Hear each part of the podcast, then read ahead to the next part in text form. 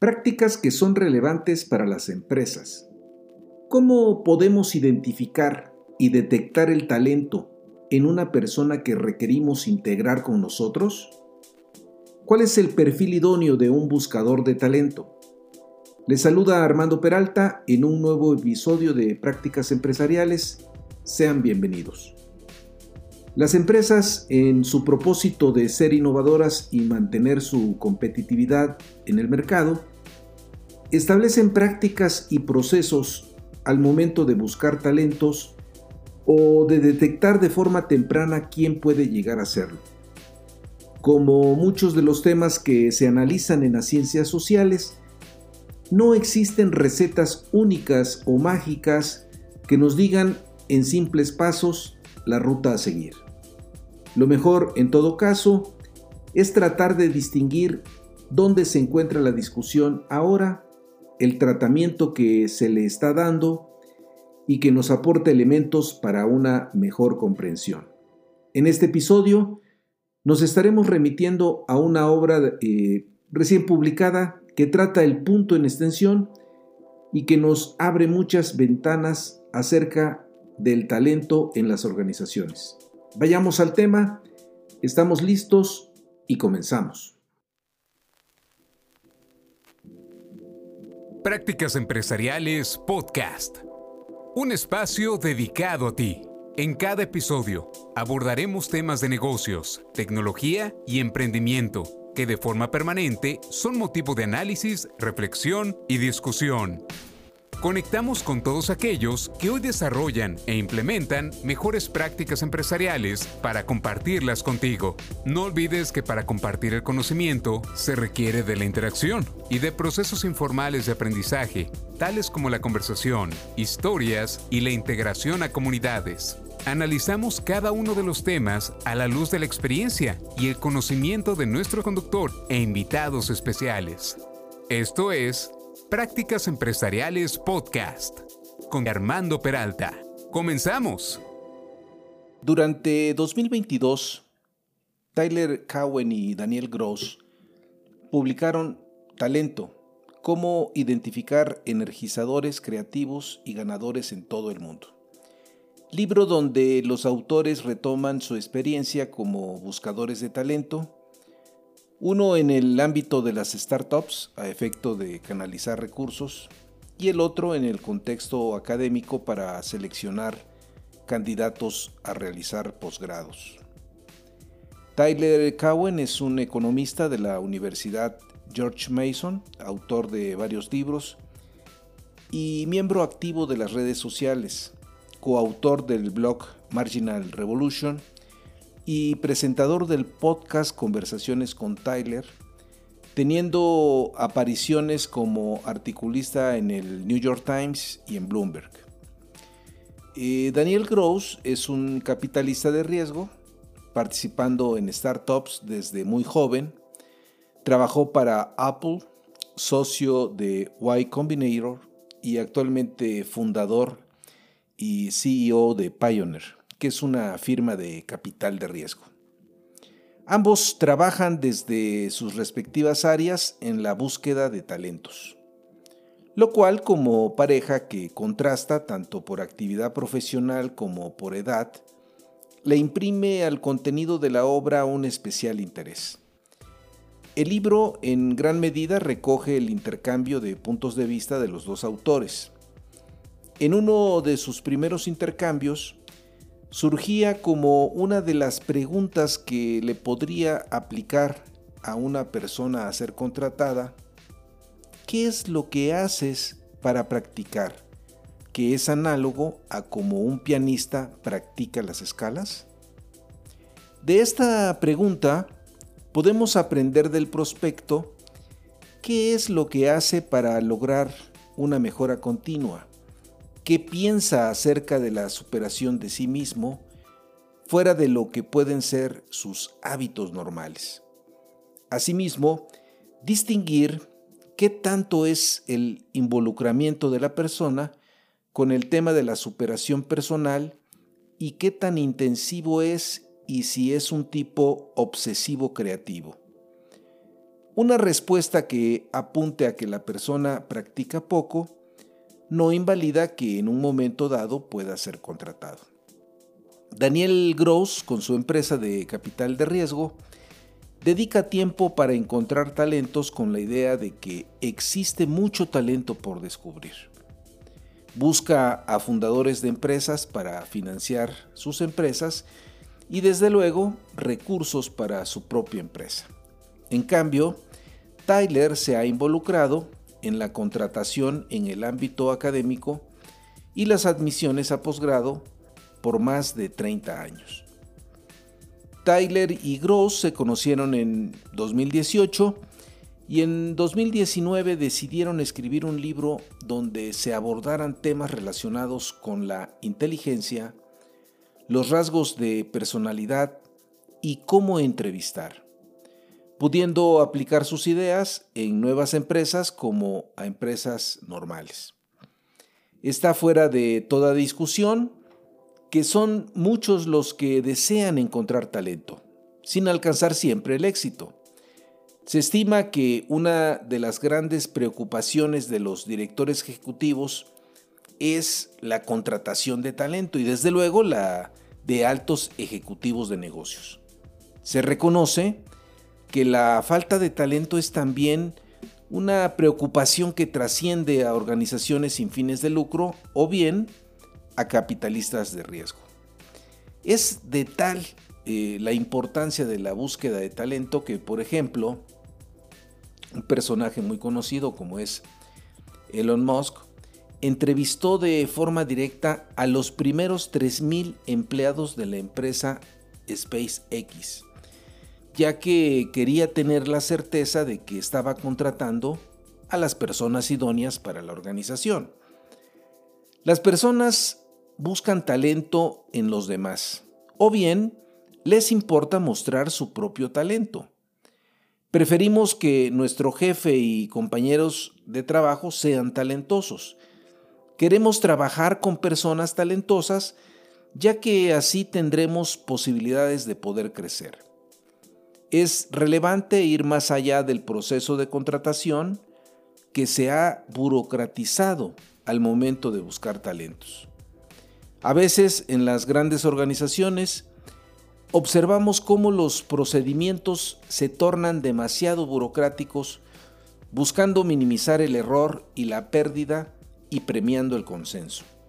En la entrevista burocrática vemos cómo varias personas participan armados con cuestionarios escritos con el fin de validar si la persona es suficientemente buena y si cuenta con un historial lleno de logros. El talento que deberíamos de procurar es aquel que cuenta con una chispa creativa, es decir, que tiene la capacidad de generar nuevas ideas, arrancar con nuevos negocios, las habilidades para aplicar nuevos métodos en productos ya conocidos, inspirar a los demás y que desde luego, bueno, cuentan con carisma.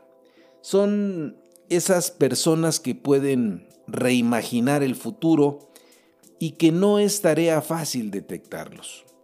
Aquí, el punto fino es cómo perfeccionamos nuestras habilidades para estar en condición de ubicar personas con esa chispa creativa. A veces, el punto crítico en una iniciativa no es el dinero, sino el talento que se requiere para que se pueda hacer realidad. Quizá el talento existe, pero resulta difícil dar con él y a la vez movilizarlo. A nivel macroeconómico se observa la escasez de mano de obra talentosa si lo comparamos con el capital de riesgo disponible, que en el lenguaje de los economistas se conoce como exceso de ahorro. Otro obstáculo que se observa es lo que los autores denominan como credencialismo, que corresponde al enfoque burocrático de la contratación. Por ejemplo, años atrás, para determinados trabajos, solo se requería educación secundaria. Posteriormente se exigieron credenciales adicionales tales como estudios a nivel licenciatura u otros títulos. Es en este sentido que las maestrías han pasado a convertirse en las nuevas licenciaturas. Quizá al exigir mayores credenciales, se deja de lado a las personas que tienen las habilidades y talentos para ejecutar el trabajo. Creemos que se convierten en trabas que para muchos son insalvables, desafortunadamente, en la medida que no pueden invertir en estudios que los lleven a obtener títulos más avanzados. Lo que se tiene que mejorar es la búsqueda de talentos y luchar en contra del credencialismo. Encontrar el talento que buscamos es toda una habilidad creativa, no es el resultado de ser exhaustivos en la aplicación de entrevistas o de la definición de un algoritmo. Después de muchas conversaciones sostenidas entre Cowen y Gross, señalan que han llegado a ver la incapacidad del mundo para encontrar y movilizar suficiente talento como uno de los fracasos más significativos de nuestro tiempo. Esto en parte debido a que muchos individuos que son potencialmente productivos están siendo subutilizados, lo que va en detrimento de ellos y de la sociedad en su conjunto. Y es justamente el enfoque burocrático tradicional que señalábamos anteriormente el que incide en que esto sea así. Los autores proponen cuatro perspectivas a tener en cuenta en la búsqueda de talentos. Primera, para detectar y alcanzar buenos resultados en la búsqueda de talentos es indispensable estudiar y practicar.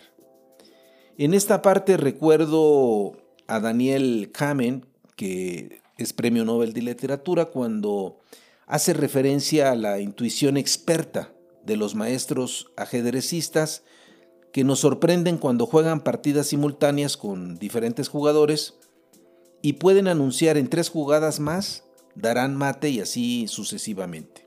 No hay magia, es el hecho de que estos maestros han invertido miles de horas al juego y llegan a ver las piezas en el tablero de una forma distinta a como un jugador de un nivel más bajo las ve.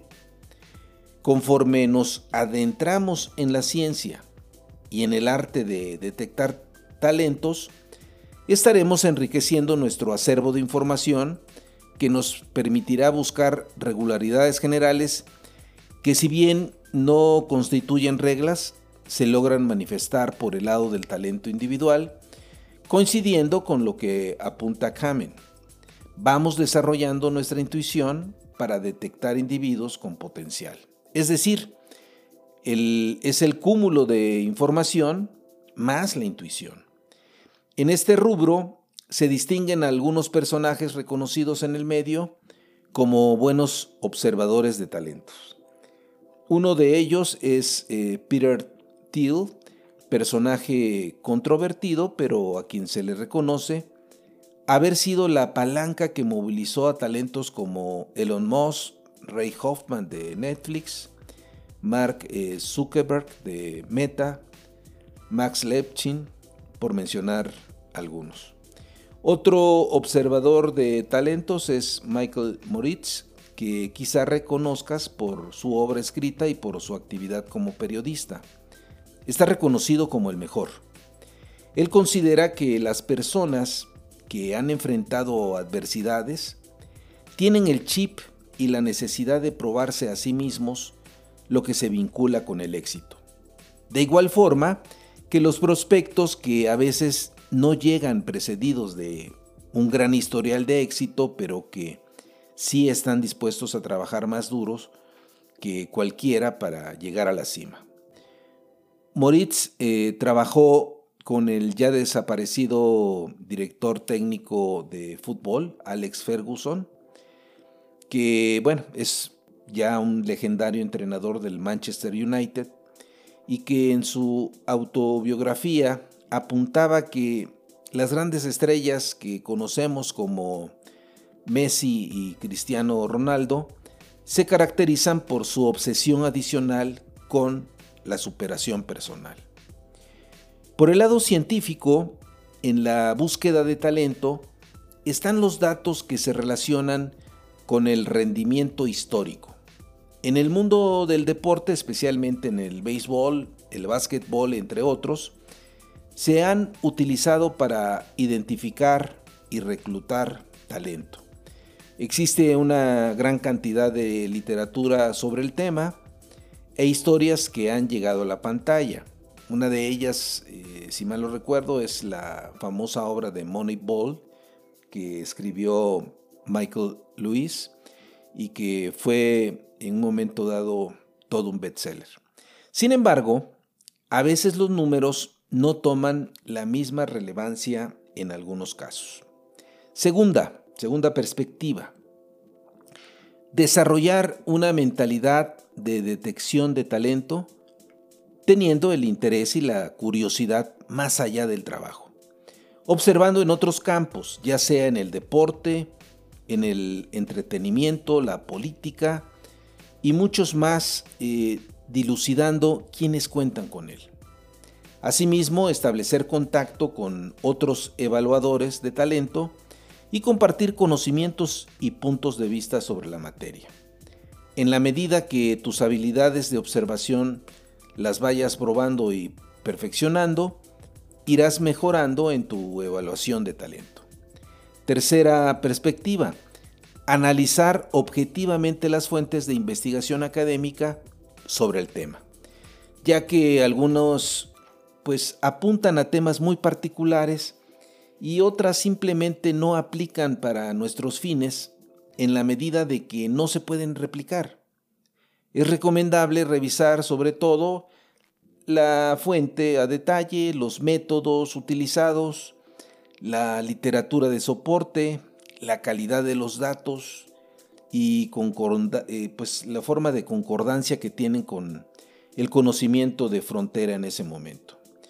Una recomendación importante que los autores eh, establecen respecto a las diferentes propuestas plasmadas en libros y artículos académicos es someterlos a las siguientes preguntas. ¿En qué áreas podría funcionar esto?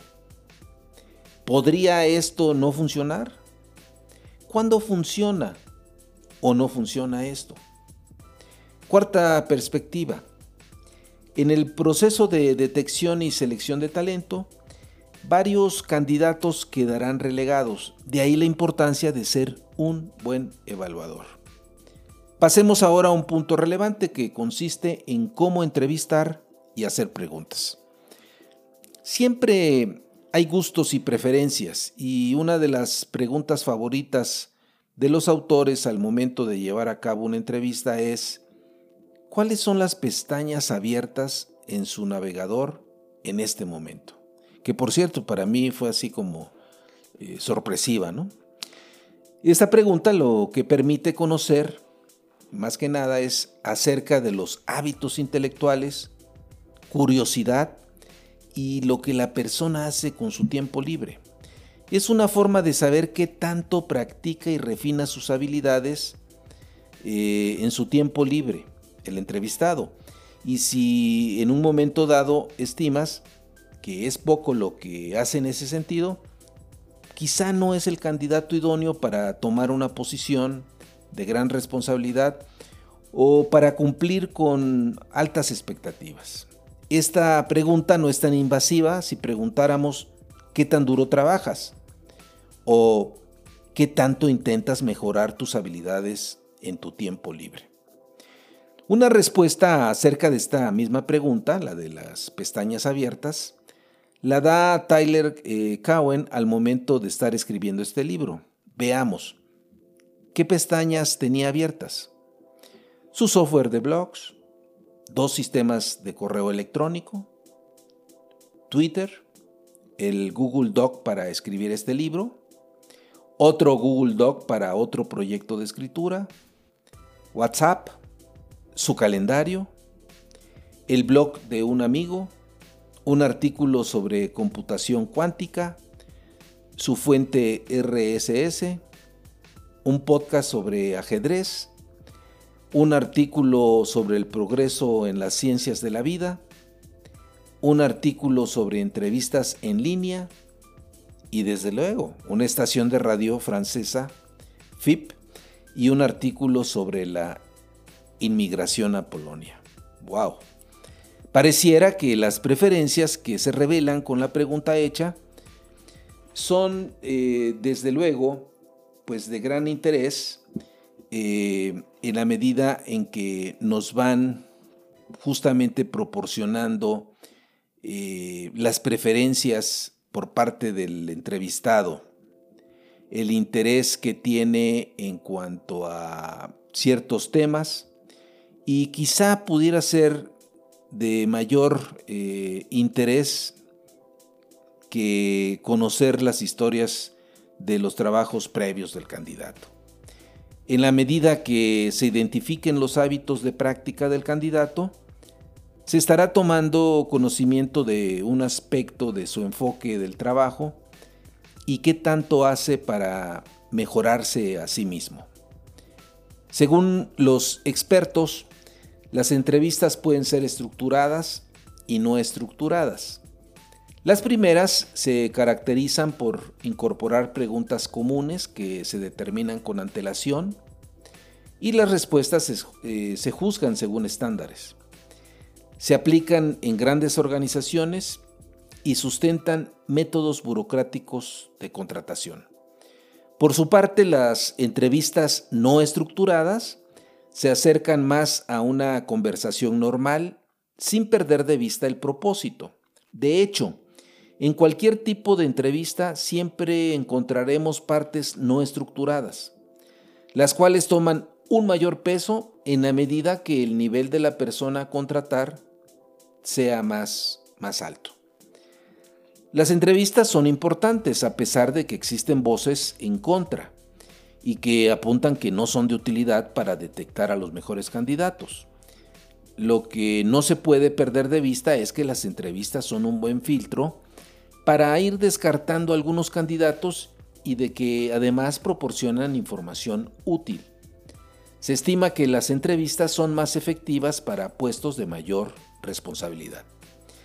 Es recomendable que al momento de entrevistar al candidato se establezca un ambiente de confianza y de que no estás tratando de engañar o manipular, ya que en la medida que el candidato no se sienta con la confianza suficiente, se tornará cauteloso, lo cual limita tu labor como entrevistador.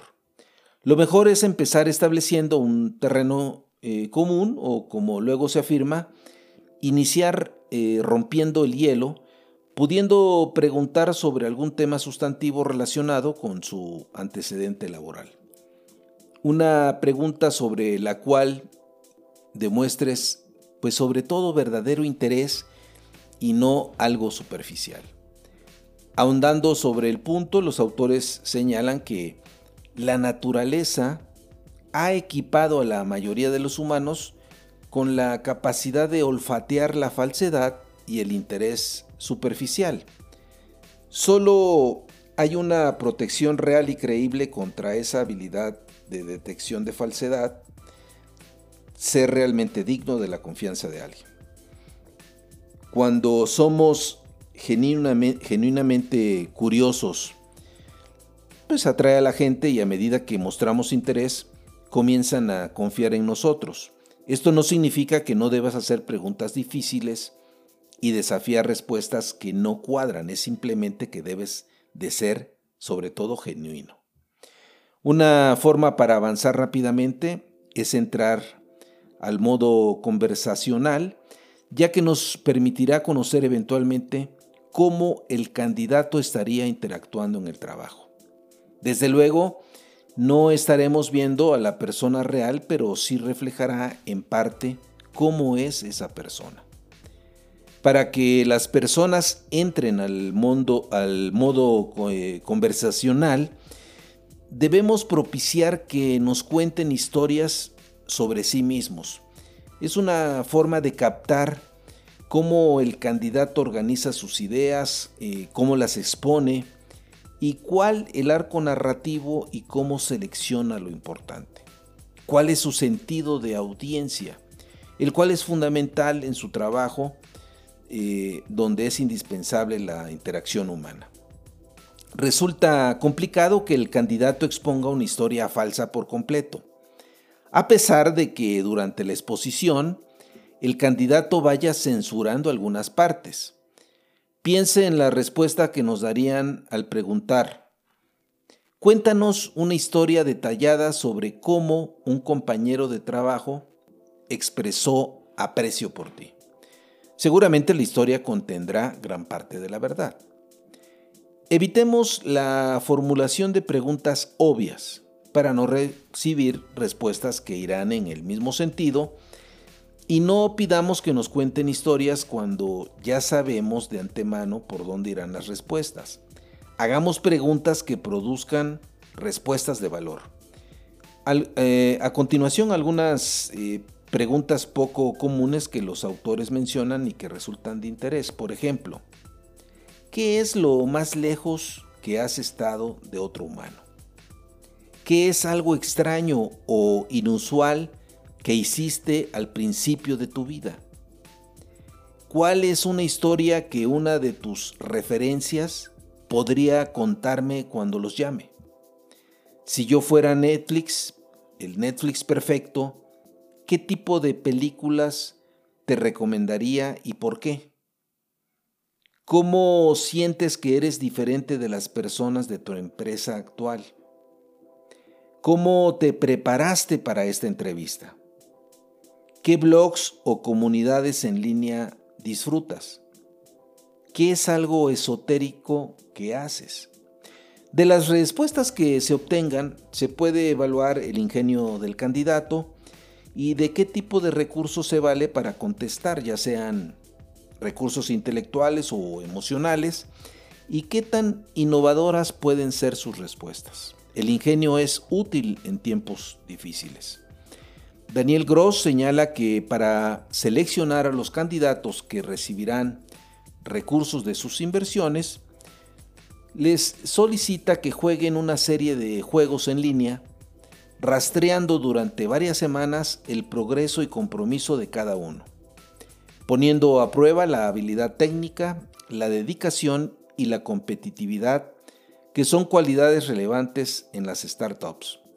También, cuando escucha la historia del candidato, siempre se pregunta a quién está respondiendo o para quién está actuando la persona, a quién quiere impresionar. ¿Acaso a sus padres? ¿A sus amigos? ¿A un ex jefe? lo cual se revela en la medida que el candidato hace mención de sus éxitos o fracasos pasados. Aquí el evaluado debe de distinguir eh, quienes están atrapados aún en su pasado o bien quienes han tenido la capacidad de aprender y de seguir creciendo. No hay que sobreestimar la buena articulación de un candidato, ni subestimar a quienes son, pues no son tan rápidos improvisando respuestas bien formuladas. Lo importante es el contenido, no el acento o, o la fluidez lingüística. Hay que valorar las diferentes estrategias que los candidatos utilizan para articular buenas respuestas. Observar la forma de expresión, la capacidad que tienen para atraernos a su visión de las cosas, ya que detrás podemos encontrar signos de energía y creatividad, especialmente si estamos buscando a un fundador, un empresario o un intelectual. A mitad de una entrevista podemos cambiar de entorno físico y trasladarnos a una cafetería o dar un paseo para observar cómo responde el candidato a un cambio inesperado y entrar a un modo conversacional, introduciendo la posibilidad de eventos aleatorios que difícilmente sucederán en una sala de entrevistas. Es un poco llevar al prospecto a su yo cotidiano. Otras preguntas poco comunes que los autores recomiendan y que dependen del contexto son, ¿cuáles son las 10 palabras que tu cónyuge, pareja o amigo usaría para describirte? ¿qué es lo más valiente que has hecho? Si te uniste a nosotros y luego en tres o seis meses ya no estabas aquí, ¿por qué sería eso? O haga la misma pregunta unos cinco años después y vea cómo difieren las dos respuestas. ¿Qué te gustaba hacer cuando eras niño? ¿Te sentiste apreciado en tu último trabajo? ¿Cuál fue la forma más grande en la que no te sentiste apreciado? Las preguntas anteriores eh, contrastan con las típicas preguntas cliché que debemos evitar o preguntas que ya han pasado de moda. En una simple búsqueda en Google podemos encontrar una gran cantidad de ellas. Un buen ejemplo son las que se conocen como preguntas Google, que en algún momento aplicaron en procesos de contratación de software eh, e ingeniería. Aquí alguna de ellas. ¿Cuántas pelotas de golf pueden caber en un avión? ¿Cuántas gasolineras hay en Manhattan? Actualmente esta empresa ya no las aplica, y tal como señalaba su ex eh, vicepresidente senior de operaciones de personas, que nos dice, descubrimos que los acertijos son una completa pérdida de tiempo. Vaya respuesta. Lo cual no invalida eh, que en un momento dado se puedan formular preguntas de corte analítico acorde al puesto de trabajo. Continuando con las preguntas, aquí va otra formulada por Peter Thiel de quien ya hemos hecho referencia. ¿Qué tan exitoso quieres ser? O bien, ¿qué tan ambicioso eres? La respuesta es importante ya que permite conocer el grado de ambición del candidato y cuál es el sentido de autoconocimiento de la persona. Es una pregunta directa y que profundiza en los pensamientos del entrevistado. Otras preguntas que invierte los roles en la entrevista serían, ¿qué criterios usarías para contratar? ¿Qué preguntas tienes para mí? Que nos permiten conocer la visión y perspicacia del entrevistado. Finalmente, no hay que pasar por alto las entrevistas a las referencias de las personas, o de los candidatos más bien. Creemos que en este punto, y lo comento por experiencia propia, a veces estas entrevistas se realizan solo por cumplir con un requisito burocrático y por lo tanto poco aportan, siendo en todo caso una buena oportunidad de redondear el trabajo que se ha desplegado con los candidatos.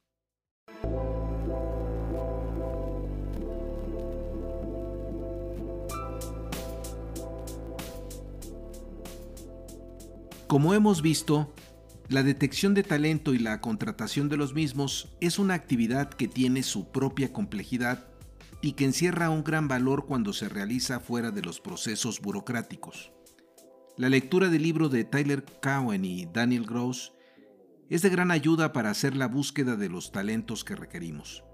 Quizá debemos de mejorar nuestras habilidades para realizar entrevistas no estructuradas y mejorar como evaluadores de talento, todo ello será en beneficio de nuestra organización.